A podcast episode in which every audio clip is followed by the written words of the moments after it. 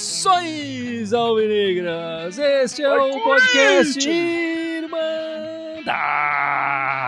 Corintiana número 214, também conhecido como 214. E é um podcast muito especial, não é, Icarão? É muito especial, é, é, é, é muito aguardado na história da Irmandade esse momento muito especial, porque hoje estreia no nosso podcast a Ana Cristina aqui. Seja bem-vinda, Ana! Olá, pessoal. Obrigado. Essa presença feminina aqui era muito aguardada. Olha lá, levantou o símbolo, beijou, beijou a tatuagem aqui do dentinho, mandou a mão pra cima aqui, ó. E é, é, é uma filha da democracia corintiana, né? 8-2, é isso? Então, 8-2. Filha da democracia. Além de eu, Guilherme, o Ícaro, a Ana, que eu já apresentei aqui, estão o Fábio e o Gibson, que já falou aqui para variar, né, Gibson? Falante. É, é, é mas que. Falante, fumante. Hum.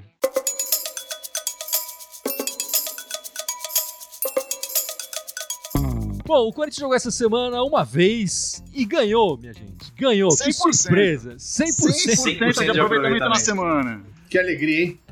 Primeira vitória na recém-batizada Neoquímica Arena, 3 a 2 contra o Bahia.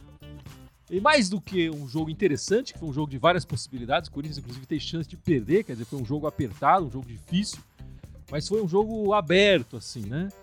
E, e o melhor, o que a torcida mais gostou, foi a presença dos dois garotos, né? O, o Xavier e o Rony. Em especial do Rony, né? Que marcou um gol na sua estreia com a camisa do Corinthians. É, o Rony, que tem 21 anos e está no Corinthians desde 2004, então há 16 anos, começou no futsal e, e foi subindo. E ele tem uma história interessante, né? É, com, sobre o falecimento do, do irmão dele. Sabe qual é que é essa história? Você pode explicar pra gente? O irmão dele treinava no time verde, né? E aí foi dispensado por causa de um problema cardíaco. Uh, tentou outros clubes, nenhum clube realmente aceitou porque era um problema grave mesmo. E ele começou a jogar na várzea. E infelizmente, um dia num jogo da várzea, acabou tendo uma parada cardíaca em campo e faleceu. E aí, desde então, o Rony sempre homenageia ele com hashtag Esperança. Qualquer foto dele tá escrito hashtag Esperança. E ele prometeu que ia ser profissional para homenagear o irmão. Tupã, o nome do irmão, né? Tupã, é, Tupã. Que chegou até a jogar com o Ralph no Tabuão da Serra, né? No Tabuão, né? Nossa, mas eu não, eu não, sabia que a morte dele tinha sido no campo. Curioso. É, eu sabia que ele tinha um problema de coração, mas não sabia que tinha sido no campo, meu. Que grave. Ele, ele continuou jogando, né? Continuou jogando. É, e... boleiro convicto, né? O cara falou: se é pra morrer, vai ser no campo, né? É. E a, a diferença de idade deles é, é, razoável, né? Ele morreu, o irmão acho que morreu com mais de 30 anos. E o Rony já estava na, na base do Corinthians. No momento que ele teve o, o problema no coração, ele estava disputando uma, uma Copa Júnior no, no, interior, no, no, Rio Grande do Sul. E aí ele preferiu, inclusive, terminar a participação corintiana na, na competição antes de voltar para São Paulo e visitar o irmão na UTI, enfim, já no, no, nos seus últimos momentos. Mas bacana que essa história está terminando, está começando agora também a história do Rony, enfim, que está marcou um gol aí na sua estreia profissional e jogou bem o menino, não jogou bem, Carão? Nossa, ele jogou muito bem, né? Até parafraseando um pouco a Ana aí no pós-jogo, eu não, não participei do pós-jogo, mas depois acompanhando os comentários, ela falou uma coisa bem bacana, né? O Corinthians passou a ter alternativas, né? É, e eu acho que surgiu principalmente também com os meninos, assim, porque o Xavier e o Rony, eles deram muita sustentação para a saída de jogo, né? E os meninos sempre tocando a bola para frente, né? Fazendo o jogo fluir fazendo o Corinthians avançar. É, eu acho que eu sentia muito aquela bola que a gente costumava ver, né? Gil Avelar, Gil Avelar, um lateral, volta, Gil.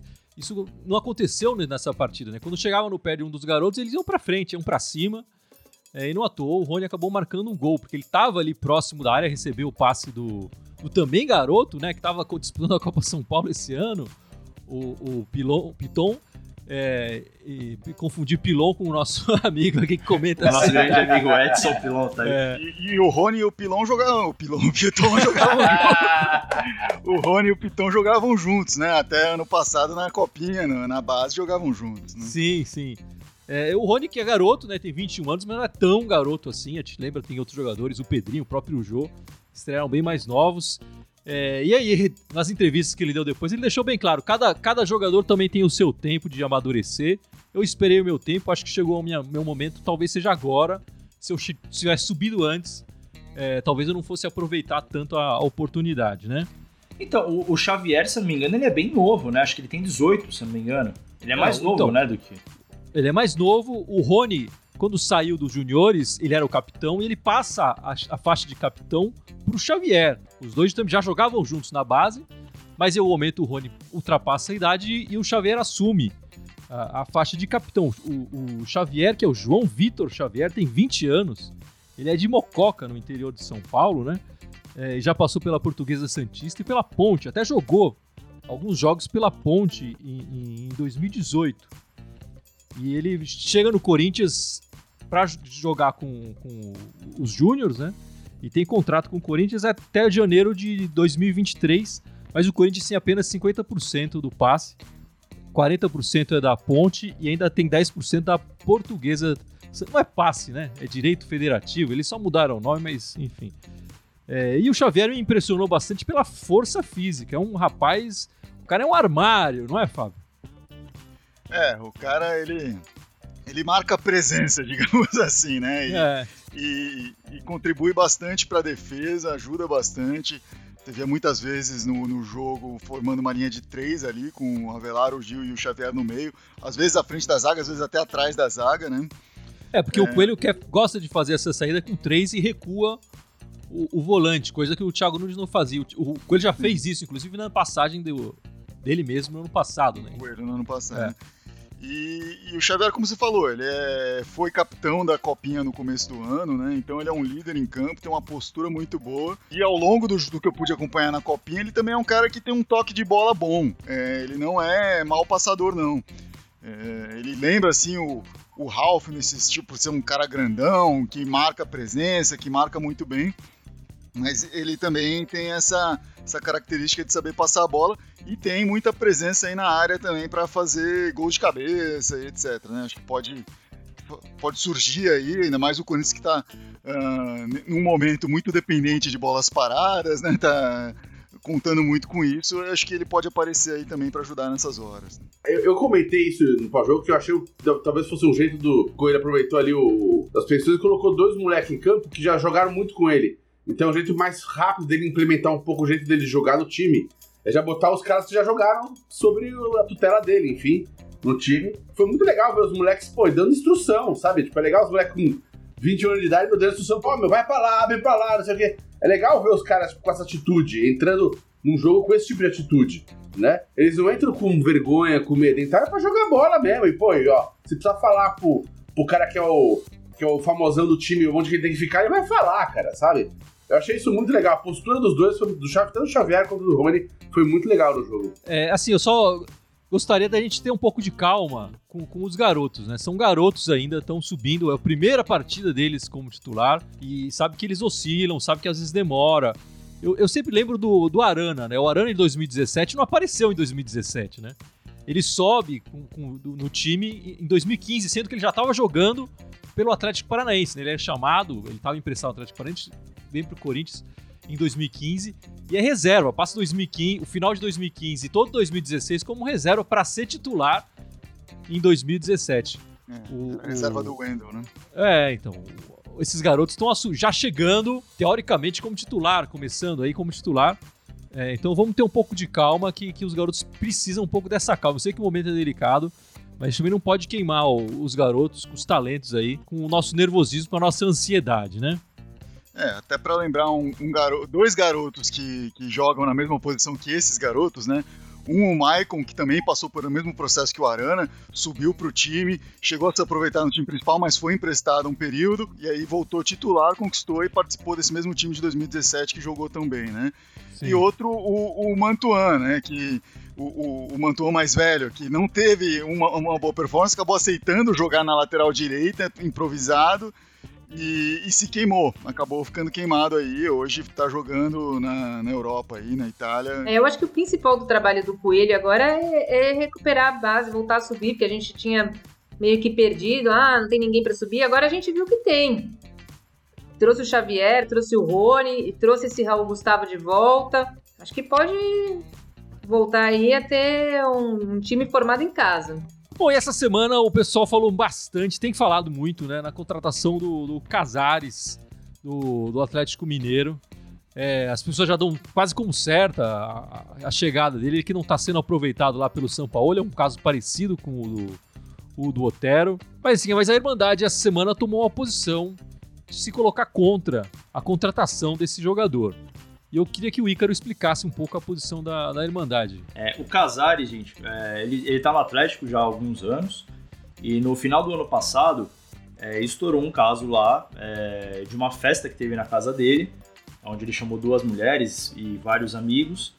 E é, o, o, caso que estourou é, preza que a, as vítimas, né, as duas mulheres, falam que foram agredidas fisicamente por ele é, e uma delas, inclusive, fala em abuso sexual também e roubo. Esse caso foi investigado, de acordo com o próprio delegado do caso.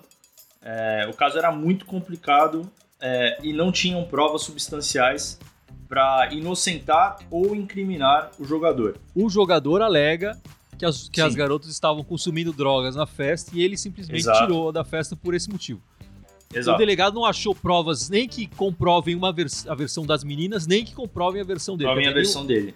Exato. E aí a, a, nossa pontuação, né, a nossa, a nossa posição que foi expressa ontem, é, através de uma publicação na nossa página, óbvio que a gente é completamente contra qualquer tipo de violência, respeita muito os direitos das mulheres. O Corinthians, historicamente, é um time que respeita muito é, já fez uso da campanha da hashtag Respeita as Minas e tal. A gente, a gente preza muito pelo respeito à mulher. E como torcedores do Corinthians, a gente está se posicionando perante uma coisa que a gente não concorda de um histórico do jogador. Eu, particularmente, não gostaria de ver um jogador desse que tivesse um histórico como esse vestindo a camisa do Corinthians. E que vale a observação, no dia que aconteceu a acusação, o jogador postou uma foto nas redes sociais dele dando risada e falando que estava tudo bem. Por mais que o cara fosse inocente, na minha visão, ele realmente não tratou o caso com o peso que o caso merecia. É, quero, quero, quero, aproveitar o gancho rapidinho, só para completar e ser um pouco menos polido do que o Ícaro,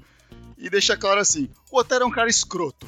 Ele é cuzão, é escroto, é ruim de grupo. A reação dele à acusação foi extremamente escrota assim, é, obviamente não há provas perante a lei e há uma discussão se ele é culpado ou não. Eu não tô aqui falando que ele é culpado nem que ele não é, mas para mim, é um cara que não agregaria ao grupo. Tem algumas pessoas comentando aqui falando que a gente não tem que ter moralismo, que na arquibancada xingam, é, enfim, os gays, xingam mulheres, etc. E a gente também é contra tudo isso.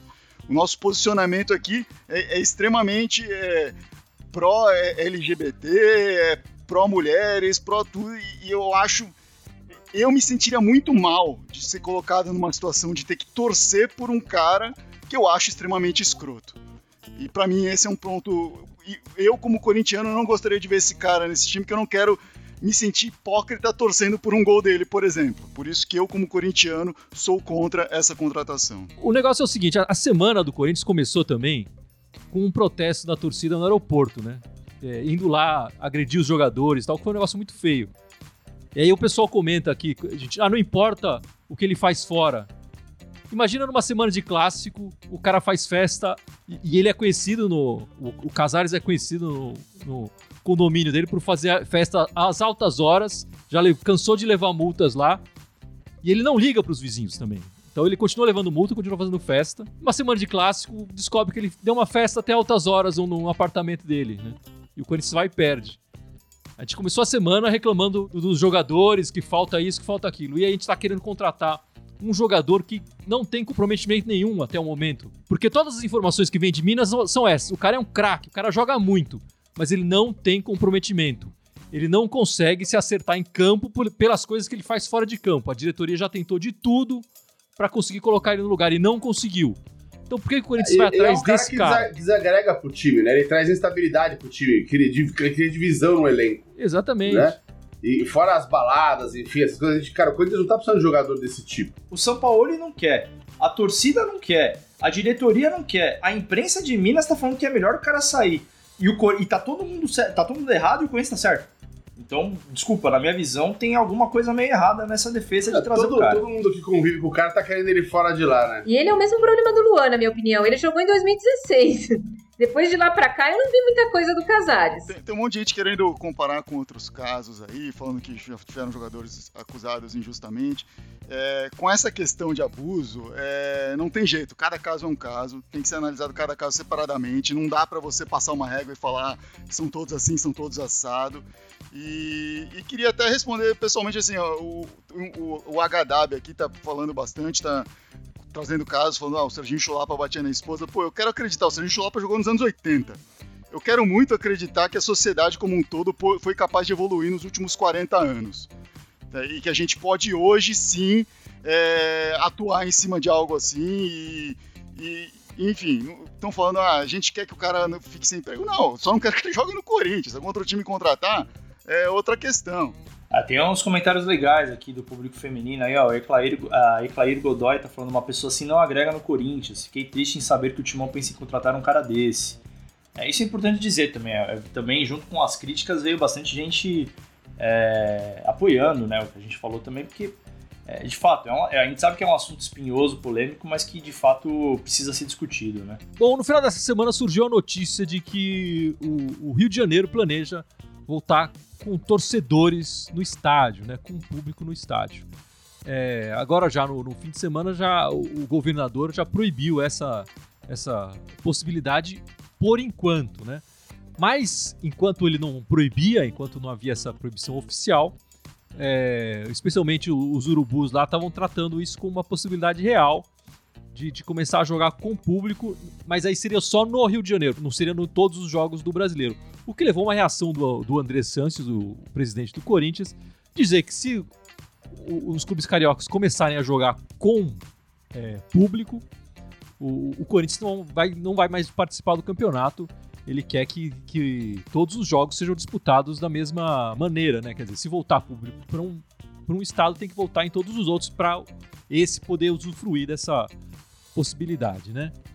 É, eu acho que o, o Andrés foi bastante contundente, mas eu acho que é justo, né? Acho que o campeonato já tá todo estranho, esse ano já tá todo esquisito, a gente não precisa de mais um, um item para causar um estranhamento, para causar uma diferença é, é, entre o- os clubes do campeonato, não é isso, Gibson?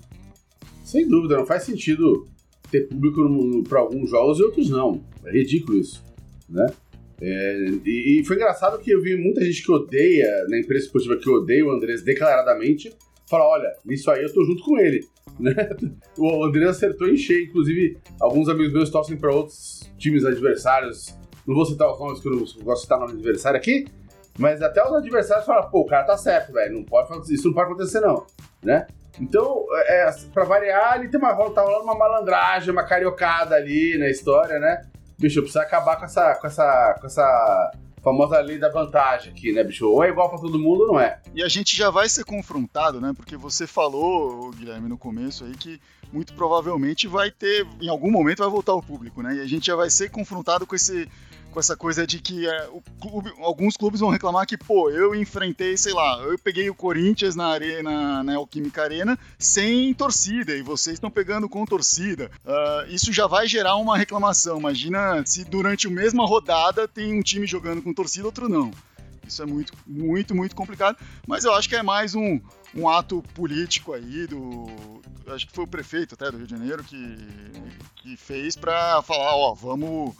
Eh, Enfim, é época de eleição também, então ele tá querendo, apelando aí pra O população. cara tá com ameaça de impeachment É. no rabo dele lá, tá querendo mudar É, o foco. tá, tá desviando o foco mesmo, né? É, sem dúvida. Não, porque não faz sentido, imagina, aí, aí um time. A torcida sabe que a torcida faz diferença no jogo, né?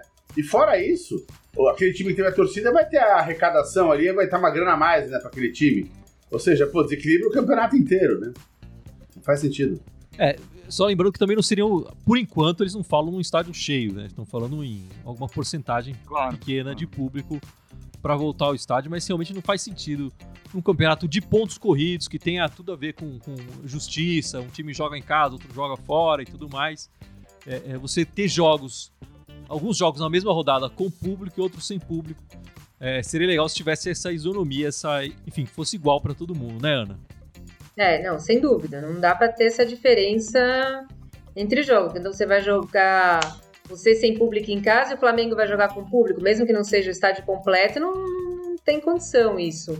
Faz muita diferença, mesmo que seja pouca torcida, faz diferença, eu acho. Se você for pensar em questão de segurança, tudo, tem alguns jogos na França que teve um pouco de público, teve, mas a gente não sabe ainda o quanto é seguro, né? A gente liberar o público assim.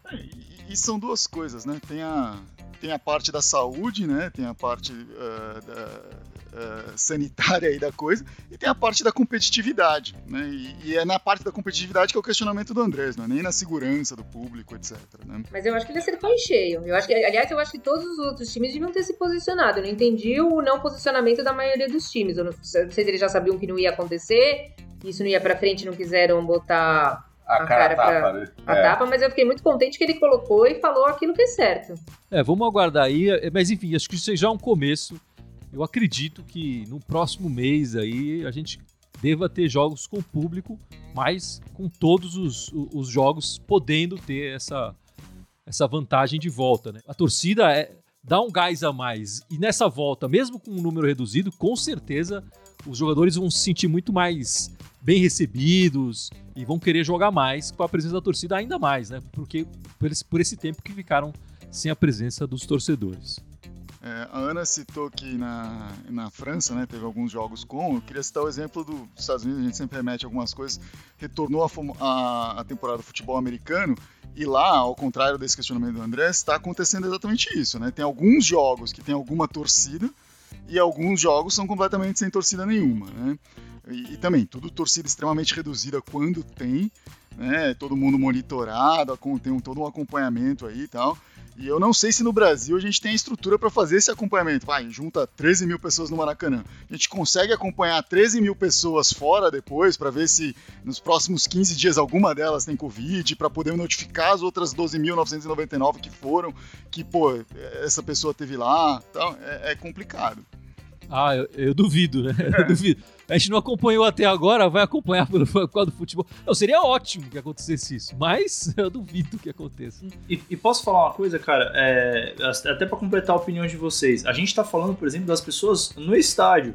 Vamos lembrar que muitas delas vão chegar no estádio gerando aglomeração fora também. Né? Enfim, Pra você chegar no não, estádio, vai chegar de transporte você... público, enfim. É, então, e aí para entrar no Vão estádio, por exemplo, você tem que fazer um baita de um esquema, vai ter que ter funcionários para conseguir otimizar isso. Então, tem todo um sistema de operação aí que, na minha visão, sendo sincero, não faz nem sentido financeiramente, talvez falando, sabe? Uma operação para montar tudo isso, para armar para as pessoas irem, sabe? Você vai ter que demandar muito disso. E eu não, eu não vejo fazer tanto sentido para isso. Bom, o próximo jogo do Corinthians é contra o Sport em Recife, quarta-feira, 9h30 da, da noite, na Ilha do Retiro, né? E eu vou falar para vocês uma coisa preocupante. O Corinthians nunca ganhou do esporte na Ilha do Retiro, jogando quarta-feira pelo Campeonato Brasileiro. Rapaz. três jogos, três derrotas. Uma em 85, uma em 2000 e outro em 2007. O Coelho certamente não era técnico em nenhuma delas, então nada disso vale. Vamos falar uma coisa positiva, então. Já que o Corinthians nunca ganhou, o Coelho, que é o nosso técnico, é o técnico que mais tem jogos que ganhou por três ou mais gols dos últimos cinco técnicos. Então nós estamos bem. Pelo menos gol nós vamos ter. Aí, olha lá. a estatística sempre fala o que a gente quer dizer. Não, com certeza teremos gols, porque nessas três derrotas o Corinthians sempre marcou um gol, mas depois levou mais. Mas em, jogando quarta-feira por qualquer competição no, lá em, na Ilha do Retiro, são cinco jogos, também são cinco derrotas. Dizer, teve um amistoso em 50 e lá vai fumaça, e teve aquele, aquele jogo da final da Copa do Brasil, né? Em 2008. É, jogar quarta-feira na Ilha do Retiro não nos traz boas lembranças. É, mas esses tabus estão aí para ser quebrados, né? Eu, eu, é, eu, eu, pensei que você ia falar da lei do ex, porque é a primeira vez que a gente vai enfrentar o Jair Ventura, acho, né? Se eu não me engano. É, mas ele não marca gol, né, Ícaro? Ah, não sei, né? Mas essa lei do ex. A, a lei do ex é o cara que bota, que coloca a bola pra dentro do gol. Se o Jair ah, Ventura vai, colocar a bola vai, pra dentro do gol, tem que anular. Mas vai que ele faz uma substituição ali e aí fala, ah, foi o dedo do técnico ex, né? Que ah, fez isso. Essa. Lei do ex é pra jogador, caramba. Lei do ex é, é pra jogador. Mas é verdade, é a primeira vez que o Jair Ventura é que foi contratado recentemente no, no esporte, né? Eu acho que ele fez cinco ou seis jogos lá e tal. Mas o pessoal tá curtindo ele lá por enquanto, né? Vamos ver se vai continuar sendo assim ou não. Por enquanto, adorei o por enquanto. Eu, eu não sei se ele vai jogar essa, né? Mas o Thiago Neves tá jogando no esporte e de tantas vezes que ele foi anunciado como possível contratação do Corinthians, ele é quase um ex do Corinthians, né? Toda temporada falam que ele vem pro Corinthians, vem pro Corinthians, vem pro Corinthians. Ainda bem que nunca veio. E aí o Corinthians, depois dessa partida, vai ter novamente uma semana livre, né? O Corinthians vai jogar de novo só depois na outra quarta. E, e é bom lembrar, o Corinthians tá jogando essas quartas-feiras porque a, a- a emissora que transmite o, o brasileiro tá desmembrando a rodada e colocando os jogos do Corinthians na quarta-feira, né? Porque para disputar a, audiência da Libertadores, enfim, da Copa do Brasil que estão passando em outros canais. Essa, nessa quarta-feira agora, nesse jogo contra o Bahia, deu certo, né? O Corinthians deu de lavada no time de verde jogando a, a- a Libertadores. Quer dizer, é demais o Corinthians disputando, jogando mal, disputando o brasileiro, bater a audiência do time de verde, vai estar jogando a Libertadores. É, é, o Corinthians aí fazendo, sempre mostrando, a, a torcida do Corinthians sempre mostrando sua força, né? Pô, você quer comparar o tamanho, bicho? Não dá, né? O, o engajamento é outro, né? O- Mas assim, só pra mudar assim, o, o- o- achei legal o, o, a- o SBT entrar no futebol de novo, só espero que não seja uma brincadeira só, ah, vamos tirar um sarro da Rede Globo aqui, entrar, jogar dois anos a Libertadores, depois perder e tudo bem, né?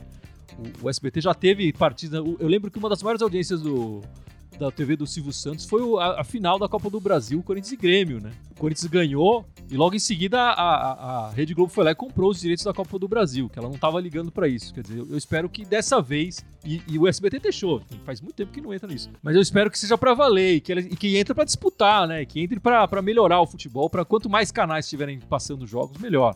E ajudar a melhorar até a grana de TV, né? Porque quando começa a ter leilão assim, né? Disputa, os clubes podem render mais com isso. Beleza, Fábio, você quer falar da- das meninas do Coringão essa semana?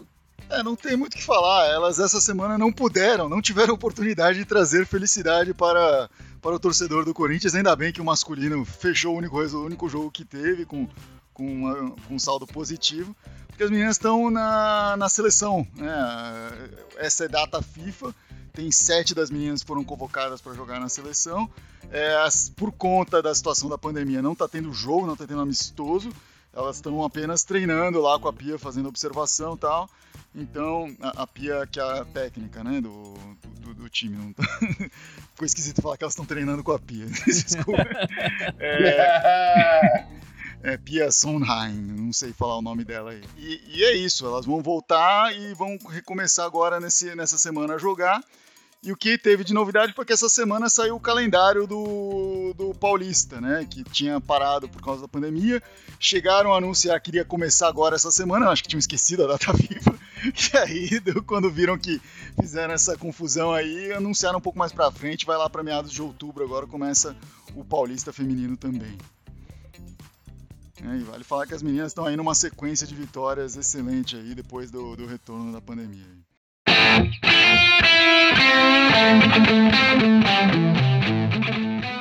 Enfim, chegamos ao final do podcast 214. E pra terminar, o Icarão vai lembrar as nossas redes sociais, né, Icarão? Vamos lá, e agora, e agora tá complicando, né? Porque a gente tá aumentando cada vez mais. A gente tá que nem no jogo do War, né? A gente tá conquistando territórios. Né? Então, então vamos lá, vou lembrar todas aí. A gente tá ao vivo no Facebook, no YouTube.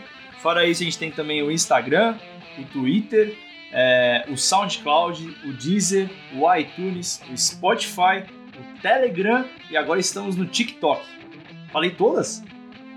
Eu acho que foi. Acertei? Foram 10? Ah, que beleza. Tá. Foram 10, é, eu fui contando aqui na mão. Oh, que bom. Todas elas Irmandade Corintiana com TH. Só na, no Twitter, que é Irmandade Timão. Gibson. Enquanto o Andrés permitir. É isso aí, meus amigos. Muito obrigado. Muito obrigado pela Ana, pela sua estreia, Ana. Obrigada a Muito obrigado. Aguardamos você Aê! aqui várias vezes aqui na Irmandade. Muito obrigado. E vai, Corinthians! Vai, Corinthians! Corinthians!